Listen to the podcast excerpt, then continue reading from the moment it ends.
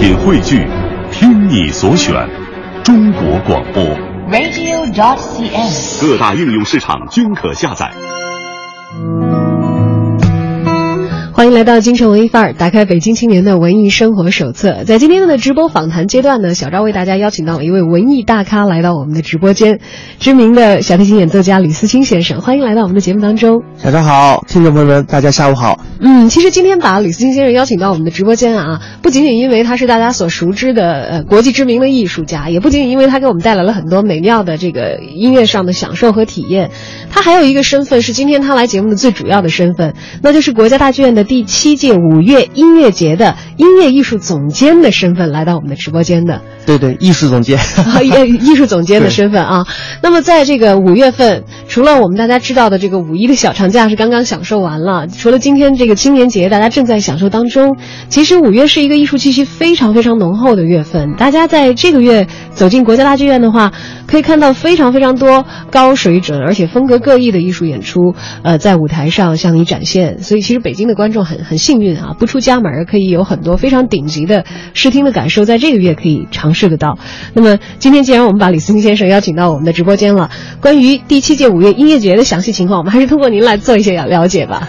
对，首先我说啊，我跟这个国家大剧院啊是非常有缘分的。嗯呃，因为国家大剧院八年之前首次啊打开了自己的大门，啊、开始举办音乐会。嗯啊、我也是非常荣幸，当时在音乐厅的开幕音乐会上受邀演奏啊。但其实很多听众不知道，我在国家大剧院没正式营业之前，已经在国家大剧院的舞台上演奏过啊，有一个内部的这个预演已经演奏过。那这八年来呢，每年我可能在国家大剧院都要演奏十多次啊，十多场音乐会，啊，所以我自己戏称自己是住院小提琴家。住院小提琴家啊 对，其实等于是主场演出了，对吧？对，哎，对，呃，国家站现在其实就是应该是我的这个呃主场啊，呃，那这个国家大剧院五月音乐节啊、也举办了七届啊。啊，五月音乐节可能现在对很多音乐爱好者啊或者听众来说是一个比较熟悉的这个名字了，但在七年前，可能很多人对他来说还是很陌生的。啊，五月音乐节它其实从开始办的时候就是一个主要是以室内乐为主的这么一个音乐节啊，嗯。因为世界上呃，包括国内有很多音乐节，一般的音乐节呢都是这个综合性的，对吧？呃，有交响乐的演出啊，有这个独奏会啊，啊，也有一些室内乐的演出，但是以室内乐啊为主体的这个音乐节在呃国内。啊、是没有的啊！这个国家大剧院这个五月音乐节在当时应该是第一个啊。那在刚开始的时候，可能很多人就对这个室内乐，呃，是觉得很陌生的啊啊，因为他们他们习惯于比如说听交响乐，对吧？交响乐这个比较气势宏大，对，吧？你看一个乐团在啊后面坐着，然后首席的小提琴家在前面站着，呃，知名的指挥在台上，哎，这个形式我们熟悉对。很多著名的呃曲子，对吧？像贝多芬的《命运》，对不对？贝多芬第九交响乐，或者柴可夫斯基的这个这个布拉姆斯的这些曲子，所以大家比较熟悉一些。然后要不就是小提琴、钢琴独奏，对吧？肖邦的这钢琴协奏曲了，或者是帕格尼尼的小提琴协奏曲，这是大家比较熟悉而且比较有气势的。那室内乐呢是另外一种这个音乐的这个表现形式，它相对来说呢更宁静一些，对吧？因为它一般都是人数比较少啊。为什么叫室内乐？我这里要稍微的介绍一下啊，因为室内乐取自于这个英文的这个，其实直译就是，呃 chinese 就是室内。就一间屋子的，其实就叫一间屋子的音乐啊，一间屋子的音乐。那时候主要就是呃一些音乐爱好者啊，他们自己为了享受音乐，说我们聚起来啊啊，这个比如说在一起聚会，我们自己拉拉啊这个重奏啊，然后聊聊天儿，呃喝点酒啊，吃点饭，就是一种朋友之间的这种 情感的音乐的这种交流。那慢慢就发展成为可以在这个职业音乐家也也来演奏，然后作为音乐会的形式来演奏啊，那相对来说是更亲密啊，更呃可能就是。更这种像朋友聊天，对，嗯。像朋友聊天一样的这种这这种音乐的表现形式，呃，但经过这七年，呃，这个五月音乐节的这种可以说是耕耘吧，啊，其实室内乐这个形式，呃，对于很多人来说已经呃就比较熟悉了，而且有啊啊，大家很多人也开始喜欢这种音乐的表现形式。其实从我们专业的音乐的这个家的这个呃学习过程当中呢，室内乐是我们的一切音乐的这个基础啊。我们在学习的时候，室内乐是很重要的一一一门这个音乐的课程啊。啊，像这次五月音乐节啊，我我这个先介绍一下我们首创的几个事情啊。第一个当然就是呃这个。我非常感谢国家大剧院啊，呃，对我的信任，然后邀请我担任这个艺术总监，我也非常荣幸，啊，那我就跟朋友说，这个以前我是做作为这个演奏家啊来参加这个演出，后来呢，呃，从有了这个国家大剧院五月音乐节的这个走出去的公益演出呢，啊，以后我又作为这个比如推广大使啊、宣传大使，然后参与到这个音乐节当中，那今年作为这个艺术总监呢，我说。以前是要把这个活把它干好，对吧？把琴拉好，啊，演出成功就行了。但是当了艺术总监以后，觉得不但活要干好，而且还要多干，多干活，变成一个管家掌事的人了，是吧？对，其实还好，挺好就是有点开玩笑的意思啊。但是呃，艺术总监是第一次设置，然后呢，我们也第一次设置了这个驻节的艺术家和驻节的艺术团体。嗯啊，那我们非常。荣幸啊，也很高兴，请到了，呃，也是我非常好的一些朋友，一个是享誉世界的这个大提琴演奏家王健，啊，作为祝捷的这个艺术家，另外就是在世界上非常啊这个著名的这个上海四重奏作为祝捷的这个艺术团体，那他们都跟我是非常好的朋友，那我跟王健当初在茱莉亚一起上学的时候呢，我们还一起选修了这个四重奏的课，我们。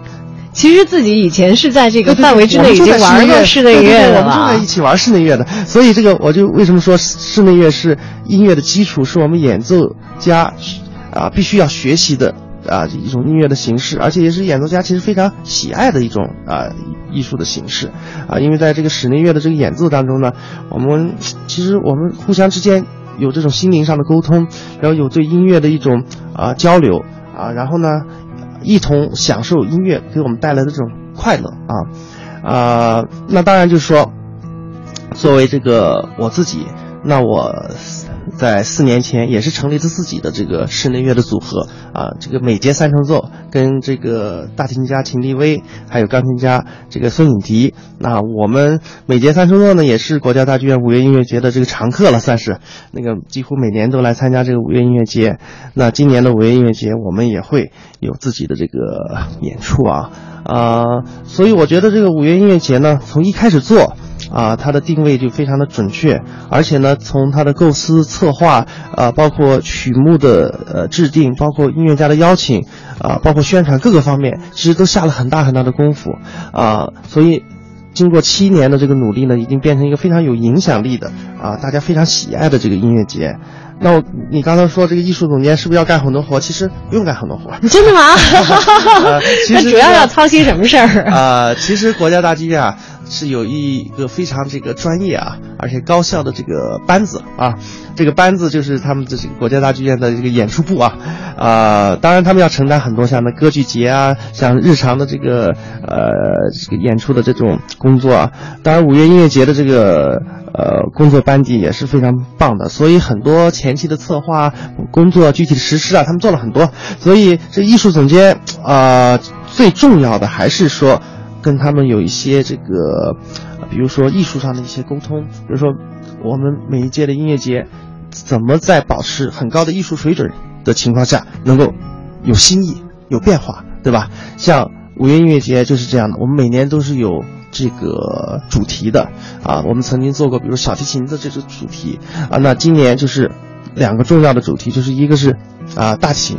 一个是啊夜晚的主题，对吧？所以今年很多音乐会，你比如说我们请了很多的这个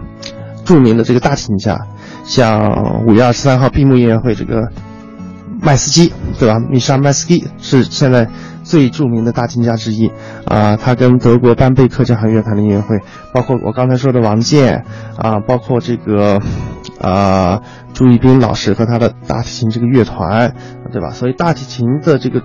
呃，演奏家今年非常多，包括我的美节三重奏的这个秦立位啊。那这个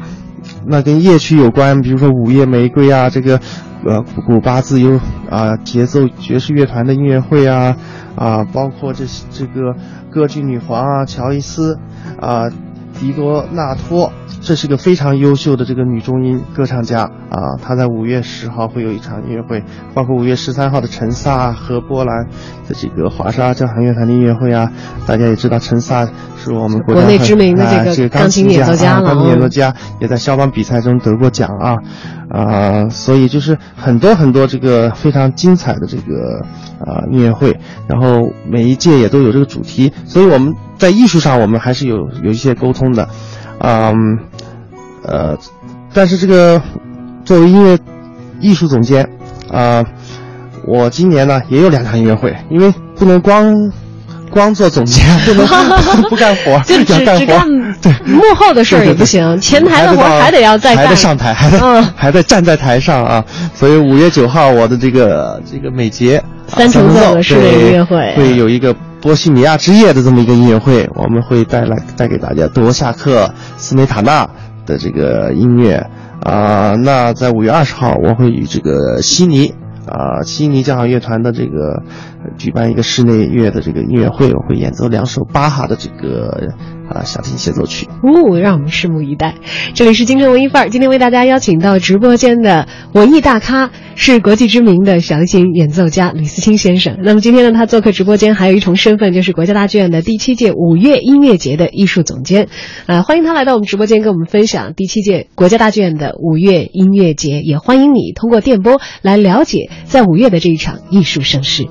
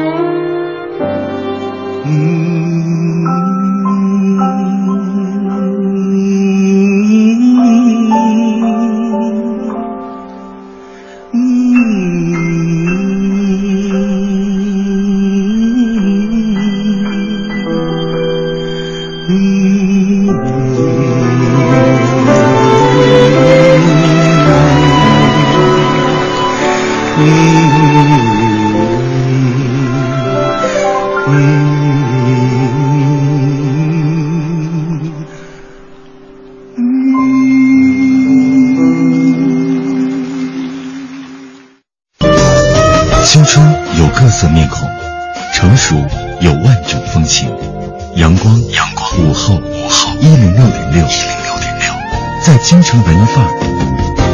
遇到有故事的你。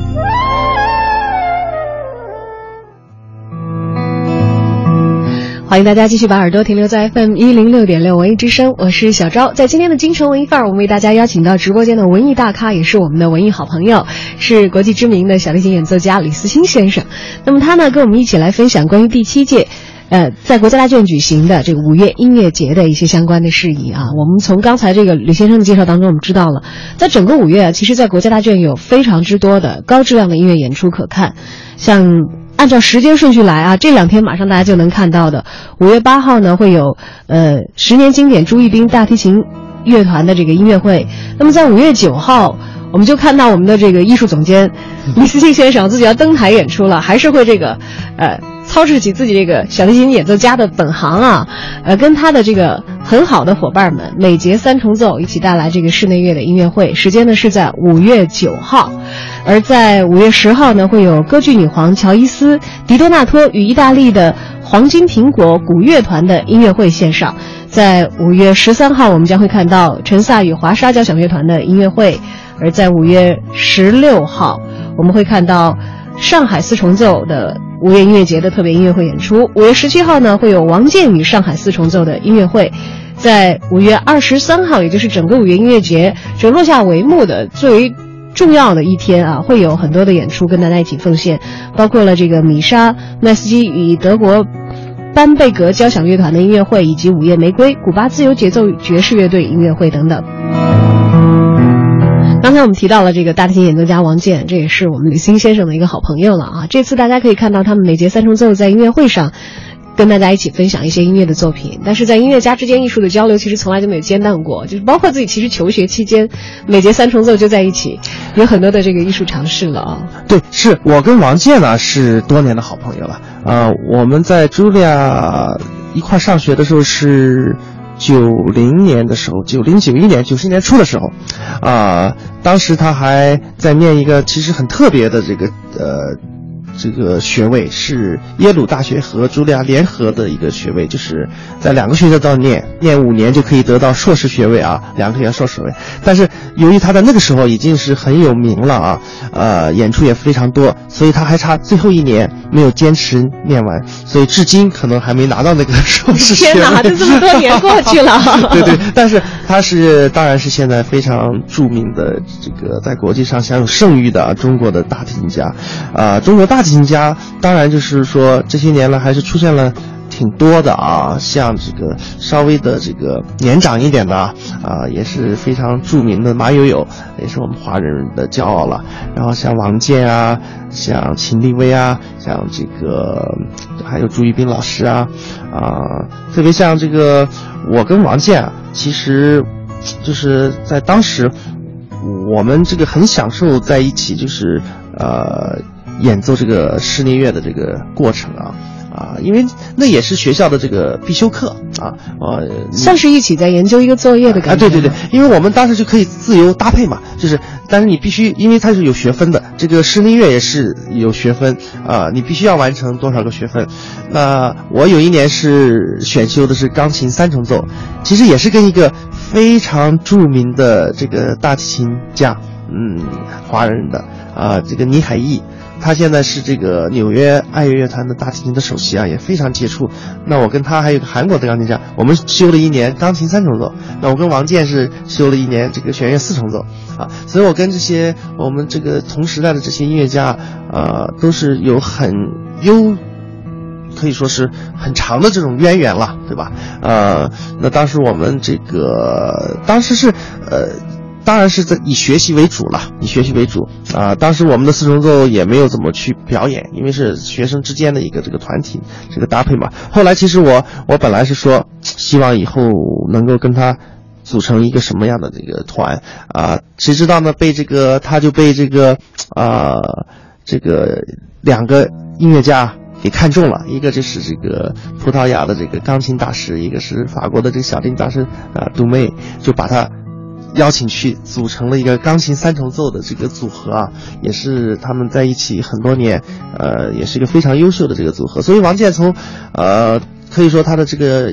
演奏生涯一直就是，呃独奏和室内乐一直并驾齐驱的，就两条线其实都没有断过，对，没断过，在往前走。所以他是拥有非常呃丰富的室内乐演奏经验的这么一个非常优秀的艺术家。所以这次为什么请他来这个做这个驻团的这个艺术家啊？包括他以前在国家大剧院就已经曾经上演过这个巴哈这个全套的这个无伴奏的大提琴这个呃组曲啊啊，这个其实也是非常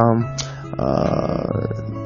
不不能算冷门，但是对于观众来说也是也和演奏者来说是个非常具有挑战性的一个这个。会觉得比较新奇，没太见过这样。会觉得呢，就是可能，呃，对，呃，比较专业啊。对于可能这个挑战性比较大，对于观众来说，但恰恰这是五月音乐节，啊，来做的一个很重要的一个事情。像在过去啊，五月音乐节曾经做过很多这样的事情，像刚才说的这个巴哈无伴奏的大提琴这个套曲啊，包括帕克尼尼二十四首奏鸣曲。我们也曾经在五月音乐节当中，我有我还有其他四位啊，其他三位加上我是四位，呃，曾经在意大利帕克尼尼啊国际小提比赛得过呃第一名的呃中国的演奏家来共同完成了这个二十四首这个随想曲，包括贝多芬的全套大提琴奏鸣曲，包括我跟这个孙颖迪啊曾经演奏过的这个勃拉姆斯的小提琴钢琴的奏鸣曲全集啊以及。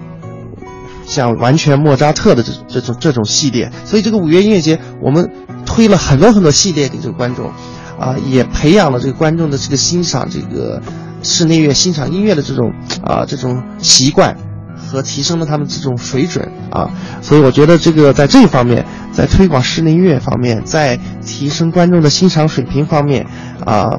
在提升这个室内乐的这种影响这方面，我觉得国家大剧院确实做了非常。大的这个努力还有贡献，嗯，因为我们知道古典音乐它是西方的舶来品，其实进入我们国家的时间，嗯你要算起来肯定没有他们在自己的本土生长的时间那么的长，所以其实，在大家的这个艺术体验方面。它曾经算是一个新的东西，到现在可能不是觉得那么的陌生了，因为毕竟我们见过的这样类型的艺术演出有很多，我们自己的华人也出了很多非常杰出的这个西洋音乐演奏的这个艺术家啊，各式各样的演出会纷至沓来。其实我觉得可能也许最好的普及就是最直接的方式是让更多的观众看到更多高质量的演出，这个很重要。这是为什么国家大剧院这个后来就推出了这个这个走出去的这个公益演出啊啊这几年一直在做啊，我今年。和去年这个首场走出去公益演出啊，都是由我来这个担任独奏的啊。那我在这个接受媒体采访的时候，我还曾经说过呢。我说这个大剧院这个走出去活动啊，特别好。为什么好？他第一就是说，他走出去，走到社会的各个啊层面啊，到不同的地方，比如说到这个啊乡村，到高等学府，到医院啊，到政府机关，让。可能没有机会到音乐厅来听音乐的这些观众，有了听到高水平音乐的这个机会啊，这是第一。那第二呢，就是说，他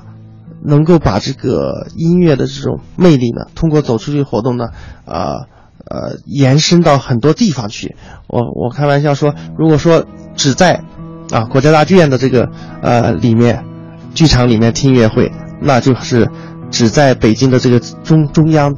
地带听啊，啊，所以走出去活动就是啊，把音乐走出了二环，又走出了四环，又走出了六环，去年又走到了京郊，对吧？去年我们到古北水镇，今年到门头沟斋堂镇，就从来没有发出过声音的地方，我们我们发出了第一个声音，让大家听到了原来生活当中世界上还有。这么美的声音啊！因为在斋堂的时候，我就问我跟这些啊啊乡亲老乡们啊乡亲们这个交流，我说你们听过古典音乐没？没听过，从来没听过。那都是差不多四五十岁的这个乡亲们了都。哦，那我说你们见过小提琴吗？没见过，从来没见过。所以，如果我们不去，他这一生可能他没有这个意识，要到一个剧场去看一个这样的古典音乐，嗯。的声音或者古典音乐乐器发出的这声音，正是由了国家大剧院五月音乐节走出去的公益活动呢，让他的生活当中，好像就是，啊，他多了一个认知，对吧？啊，我我就跟他们讲，你看，你听了这个音乐，你是不是觉得啊挺开心的吧？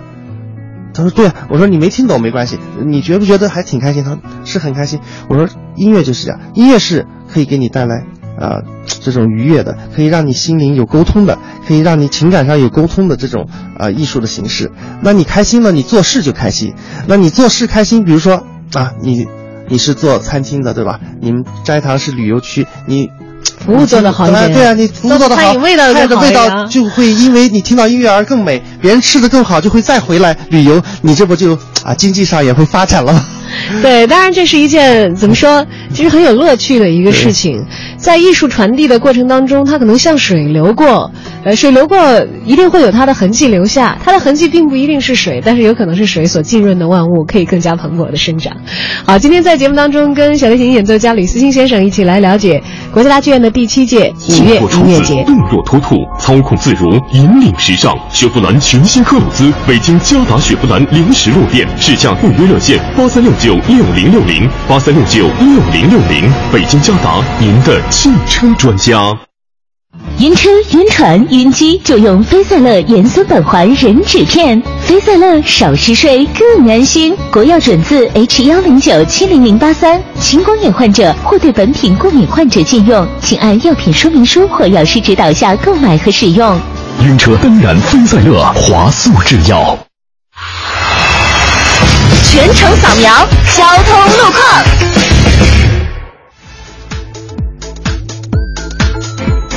这时段欢迎通过文艺之声来了解最新的路况信息。那么五月份的工作日呢，市区的主干道交通出行量呢相对是偏大的，除了早晚高峰时期，市区主干道都会持续出现车多的情况。那么平峰时段呢，在东西二环、蔡慧营南路以及东三环建外大街、机场高速的车流呢是较为集中的。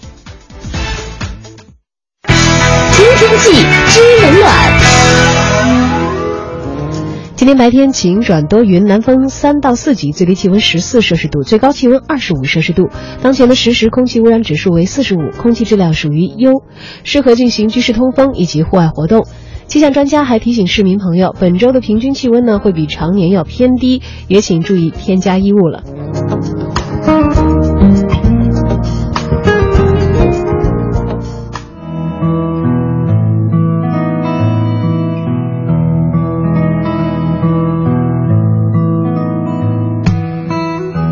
欢迎把你的耳朵继续停留在京城文艺范儿，我是小昭。今天我们邀请到直播间的文艺大咖啊，也是我们的文艺好伙伴，是知名的小提琴演奏家李思清先生。那么马上呢，在国家大剧院的第七届五月音乐节上，我们就可以看到他和他的音乐好朋友们齐齐登台亮相演出了啊！在五月九号，五月九号应该就是这个星期了啊。对，是的，周末的时候就可以看到《波西米亚之夜》美节三重奏的室内音乐会。当然，其实除了这些常规的在呃国家大剧院的正式的场合进行的一些音乐会演出之外，刚才李思清先生也提到了，其实包括国家大剧院的很多的公益活动，我们也走出剧场。走出北京的这个五环，走到更偏远的地方，可能都啊惯常，大家不会以为这是古典乐演出的一个舞台的地方，去让更多可能不熟悉、不了解西方严肃音乐的听众们，也会成为音乐的感受者和受到艺术的感染，能够给他们的生活增加更多的滋味。而说到这一场具体的演出，每节三重奏的室内音乐会，啊、我们看到这样的一个标题叫《波西米亚之夜》，那看来在这个曲目的选择上是非常的具备波西米亚风情的啊。对我们其实每一场音乐会啊，我们作为演奏者也是非常精心的去选择曲目啊，啊、像啊、我们这个每届三重奏，因为我们每年都会在国家大剧院啊、举行这个音乐会，所以我们不能每年都演同样的曲目，每年演同样曲目，那呃每年都来看的听众就会觉得很乏味了啊，而且呃在这个三重奏的这个曲目当中，还是有非常。非常广泛的，有非常多的曲目，所以我们要经常换着了啊。像我我们三重奏的话是有有小提琴、有大提琴，还有钢琴，钢琴对对对嗯，啊，而且我们这个三重奏呢是呃比较有意思，就是我们三个人呢出生于这个不同的那个年代啊，呃，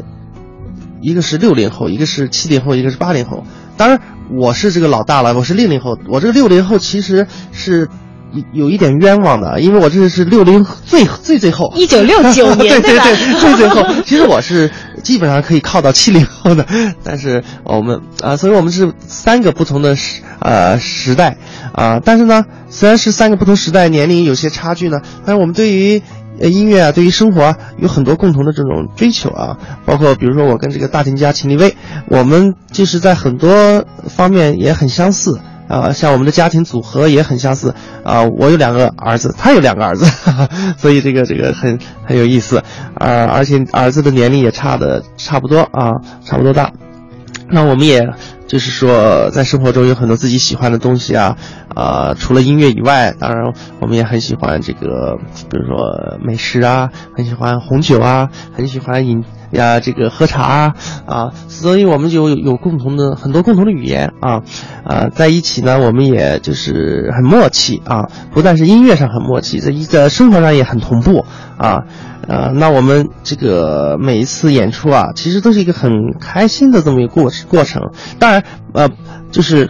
也不能说我们。就是都是开心啊，因为在音乐的这个对艺术家执拗起来产生争执的时候，矛盾好像尤其是室内乐啊，尤其是室内乐，哎，对对对，因为是室内乐嘛，这个几个人组成的这个组合，大家都会对这个音乐呢会有自己不同的理解啊，嗯，然后呢，呃，所以在排练时候经常有的时候也会有争执。啊，有争执，但我们从来没有说像某有些室内乐团的，有些我们朋友说要吵起来了都快啊，我们是很少没有那样的，不会吵起来。但是我们也会就说，呃，就会如果认定了自己的一个音乐的这个主张啊，我们会坚持啊。当然，在这个时候我们就要说讲道理啊。就是说，为什么我坚持这个这个音乐主张？为什么你坚持那个音乐主张？谁讲的道理好，我们就服从谁了。或者三个人更好，就是少数服从多数。对对对，这单数的比较好。只要是四个，如果全是四重奏就很很麻烦了。两票对两票的时候就僵持不下啊。是是是。那这个《波西米亚之夜》是这个绝对多数同意的这个共同的一个主题啊，因为我们曾经啊，在这个国家大剧院的舞台上演奏过像肖斯塔科维奇。像古典的这个舒伯特啊，或者是这个，啊，包括南美风情的这个皮亚佐拉的这个四季，呃，波西米亚之夜呢，这一次因为主要是我们想给大家带来，呃，两首这个东欧的这个作品啊，这个德沃夏克和这个斯梅塔纳的这个作品啊，那当然就是从这个这个乐风上，它是有很多相相近的这个呃地方，但是呢，呃。为什么又要叫之夜呢？就是因为我们还有一首曲子，就是这个香菲尔德的一个三重奏的叫咖啡音乐，啊，咖啡音乐啊，就其实完全跟这个德沃夏克和斯梅塔纳这这两首作品是呃不同的啊，它是一个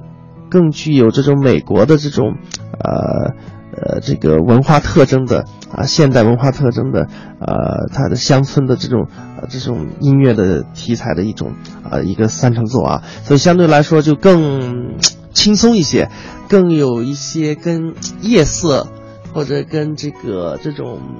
啊，咖啡的这种味道有关系的这个这个这种一种感觉啊，让人感觉到更更慵懒一些，或者更更加的一些休闲一些啊。所以我们希望是这个音乐会有一个转变啊，会有东欧东欧，因为这个其实这两首作品还是有很多就是很比较深的一些。这个音乐的情感在里面，虽然像 Domke 这个泽沃夏克这个呢，它也有舞蹈性在里面，对吧？但它里面也有一些比较，比如说悲伤的，或者是一些比较，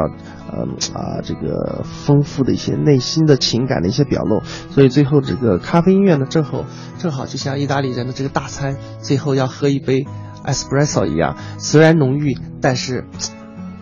比较轻松的就能够把它。这个对它的味道虽然是很浓的，但是它在一餐当中，或者是一餐餐和餐之间，以及是早餐的时候所扮演的角色，是让大家感觉非常的闲适和舒服的这样的一个感觉。波西米亚之夜啊，在五月九号，还有五天，今天是周一，也就是星星期六的晚上，是的，大家就可以看到这场演出了。那您的另外一场演出是要到五月二十号了，是的，是跟悉尼交响乐团的室内音乐会，是是是合作演出。呃，悉尼交响乐团当然是南半球非常著名的一个乐团啊。那他们这一次来，也是我们进行了很多的沟通，就是如何把这场音乐会这个做好。那最终呢，就是选择了一个这个古典与一个。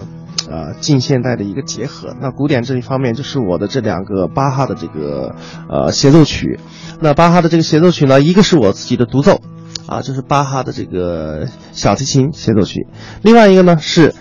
一个双重协奏曲，这个是比较有意思的，因为这个双重协奏曲，呃，是两个小提琴拉嘛，啊，所以我就会跟这个悉尼交响乐团的这个首席。一起合作，我觉得这也是五月音乐节的这个非常好的一个地方，就是说，呃，中外音乐家的这种呃这种合作和交流啊，你看，你像呃呃像今年就是陈萨跟华沙，那对吧？这个交响乐团，像宁峰跟韩国的这个室室内乐团也有音乐会啊，像这个王健跟两个韩国音乐家也有一个三重奏音乐会，就是这个。中外的这个音乐家的这种合作是特别有意思，因为呃，通过这种合作呢，我觉得一个是大家能够在音乐当中增进这个情感，增进这个交流；另外呢，就是说，呃，确实中国的音乐，呃，是在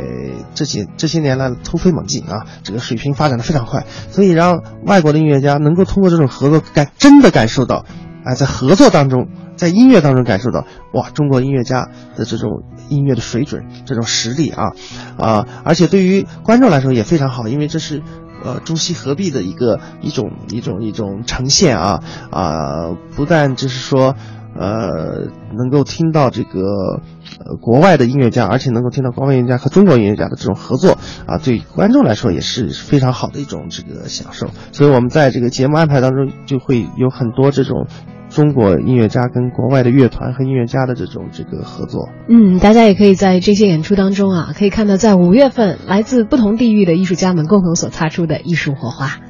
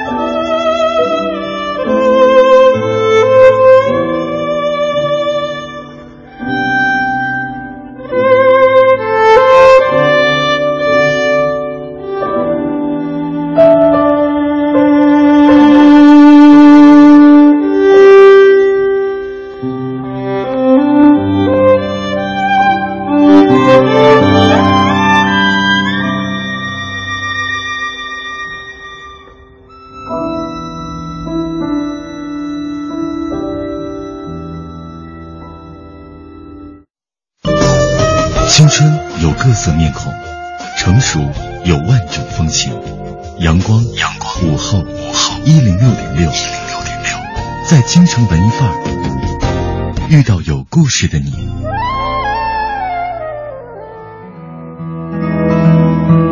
好，欢迎回来，继续收听今天的京城文艺范儿。今天和小昭一起在电波当中跟大家分享节目时间的，还有知名的小提琴演奏家吕思清先生。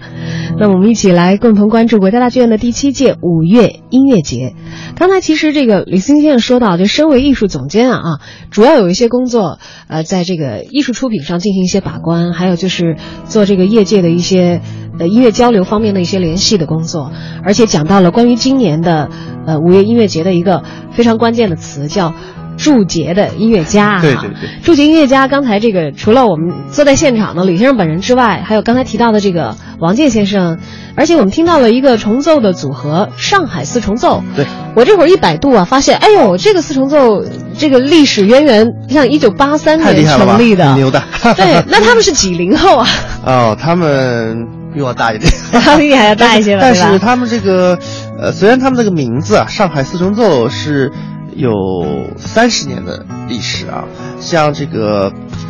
这个四重奏的最主要的两个成员，就是他们其实是两兄弟啊，这个李伟刚和李洪刚，呃，他们是八十年代中就到美国去留学了，但其实我是在七十年代末啊就见过他们。啊，因为在当时这个我父亲啊。呃，经常借着出差的机会带我到北京啊、上海一些音乐家、呃老师的这个家里去，呃，请他们听听我的琴啊，啊，当时就到过这个呃红钢和伟钢家，嗯，那当时这个我们都管这个伟钢啊，他有他有个这个这个外号，他们两个人有外号，一个叫兔子，一个叫老虎。哎，为什么这么叫他？哎，对，这我我还我还真的，我这次要仔细问问他为什么这这么叫，当时。呃，他们记得非常清楚，我差不多五岁的时候到他们家去，啊，然后呢，我也记得非常清楚，因为为什么呢？那个，因为这个洪刚啊，这个哥哥，他画画画的非常好，他当时画了一张这个 Happy's 的画，这个素描一样的，哇，知名的小提琴演奏家，是是是 Happy's，对，所以这个我们的渊源是。呃，可以追随到这个四十四十年之前啊，四十年之前。然后特别有意思，就是我们后来在美国的时候呢，也后来住的特别近啊。我在纽约，在茱莉亚音乐学院上完学以后，在新泽西定居。那他们刚好这个上海四重奏呢，就被呃新泽西的一所大学聘请过去当这个这个呃教授啊，当教授，呃住住在这个学院的这个艺术团体。那就离我很近，所以就经常到我家来玩儿，啊，我还记得这个第一次到我家的时候，这个兔子啊，就伟刚，呃，停好车以后，我就看着他，很沉重的样子，就是很吃力的样子，搬了一箱一箱东西啊，然后等到了这个门口，他说：“我给你带来一箱红酒啊！”哇，我说这太棒了，因为我很喜欢红酒嘛。然后他说：“不，你别太高兴了。”这个红酒，呃，很便宜的，不是什么特别贵的酒啊，特别多，这个好像十二瓶还是多少瓶，然后他就进了屋以后，打开以后，他说，这个这个是加州现在盛产的一种酒，哦，有一次邀请我们去演出的一个人，啊，介绍这个酒说，这个酒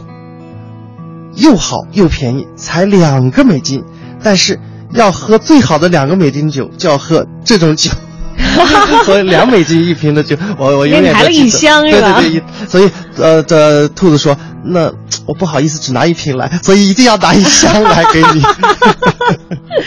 哎呦，很有意思啊！当然，从那以后应该有很多的时间，大家可以在一起这分享这个红酒，不管它是 两美金的也好，还是一箱。因为这个伟刚和洪刚呢，是上海四重奏最骨干的两个人，他们其中呃后来换过呃其他的成员，对换过其他成员，大提琴手啊，包括洪刚呃洪刚还从第二小提琴换到了中提琴，因为后来他们的中提琴走了。但是这三十年，他他们两个人一直是这骨干的啊，但是这个名字也一直是呃延续这个上海四重奏。那确实，上海四重奏是现在这个当今世界最杰出的这个四重奏组合之一了啊，所以我们非常的荣幸，非常高兴这一次他们会带来呃三场应该是非常精彩的这个表演啊，两场是他们呃的贝多芬专场啊，十五和十六号，那另外就是会跟大金家这个王健合作一个非常。美的非常好的一部这个舒伯特的，呃五重奏的这么一个曲目，所以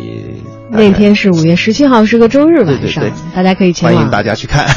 而且这次的演出场地在国家剧院呢，不仅仅是音乐厅这个惯常的音乐会演出的场所，会做这个五月音乐节的特别演出场地专用，还有这个国家大剧院的小剧场。也会作为我们很多的这个音乐会的演出现场来使用，专供我们乐迷来享受这样一个让人沉醉的五月份啊！是的，是的。那么刚才其实介绍了这么多，这个无非是希望大家能够在五月的时候真正的是走进剧院，去感受这个艺术的魅力，去感受音乐的浸润。那么其实在这个国际上啊，音乐节一直是一个很普遍的一个概念，只不过大家做法不一样。不同的音乐节有自己的特色，有自己的历史严格，有自己的这个艺术方面的偏好啊。等等等等，我知道这个吕先生应该是经历过，真的是大大小小无数的音乐节，也去往过世界各地的各个不同的国家。但是音乐它本来就是全人类所共有的一个最为基础的一个需求，只不过可能演绎的形式不一样，艺术家的表达也会充满了个性。那么。七年来，其实你也是看着咱们国家大剧院的五月音乐节一年一年走过来啊，一年一年有一个新的样子。不知道和您所经历过的国内外那些大大小小的音乐节相比较，你觉得我们的国家大剧院的五月音乐节它本身的特色在哪里？我觉得其实音乐节啊，最重要还是一个定位啊，这个就是你要专注于做什么。所以为什么我说呃，国家大剧院五月音乐节，呃，这个。这七年来能越做越好，就跟他当初的定位是很重要的。它是以室内乐为主的这么一个音乐节，呃呃，所以它不是个纯室内乐的音乐节。呃，因为在每一届我们还都有这些，像这一届也是交响乐团啊这些大大型的音乐会还是会有的。但是呃，室内乐是主打的，是最重要的。那像在国外也是这样的，你像我。